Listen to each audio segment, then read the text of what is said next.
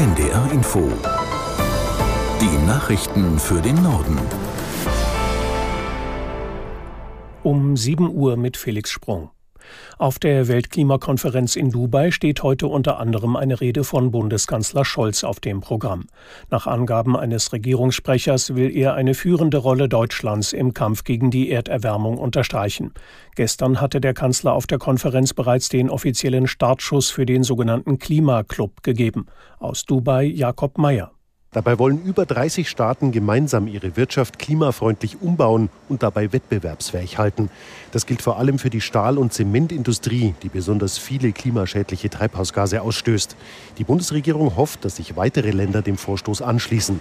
Entwicklungsministerin Svenja Schulze wird beim Gipfel Einzelheiten zum neuen Fonds für den Ausgleich von Klimaschäden bekannt geben. Diesen Mechanismus hat die Staatengemeinschaft vorgestern zum Auftakt des Gipfels zum Laufen gebracht. Das soll besonders ärmeren Ländern helfen, die von klimabedingten Schäden und Verlusten betroffen sind. Die Bundesregierung und der Gastgeber, die Vereinigten Arabischen Emirate, haben als erste Finanzzusagen über jeweils 100 Millionen Dollar für den Fonds gemacht.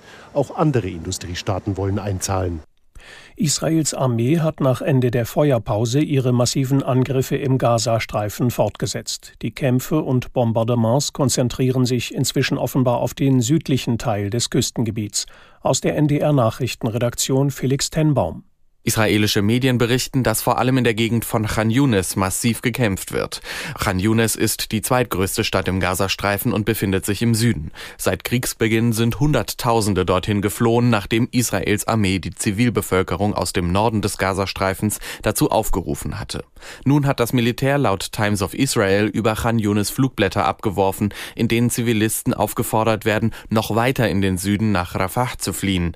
Wie dort die deutlich mehr als eine Million Binnengeflüchteten Geflüchteten Platz finden sollen, ist unklar. Die UN-Mission im Sudan wird morgen offiziell beendet. Das hat der Sicherheitsrat der Vereinten Nationen in New York beschlossen. Das Gremium gab damit der Forderung der sudanesischen Militärführung nach, die seit April einen Machtkampf mit Milizen austrägt.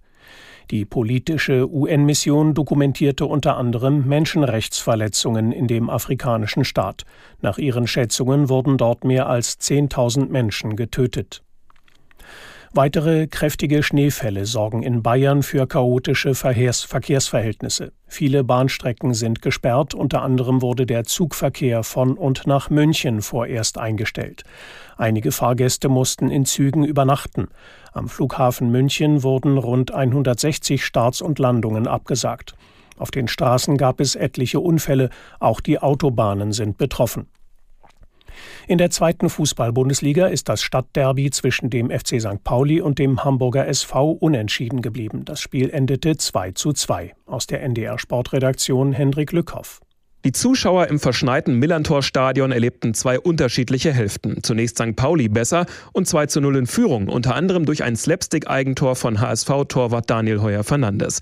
Nach der Pause dann der HSV verbessert und mit zwei Toren zum am Ende verdienten Unentschieden. Eine deutliche Niederlage hat der VfL Osnabrück bei der Premiere seines neuen Trainers Uwe Koschinat kassiert.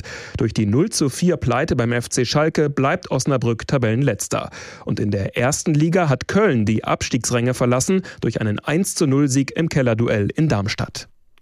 Das waren die Nachrichten.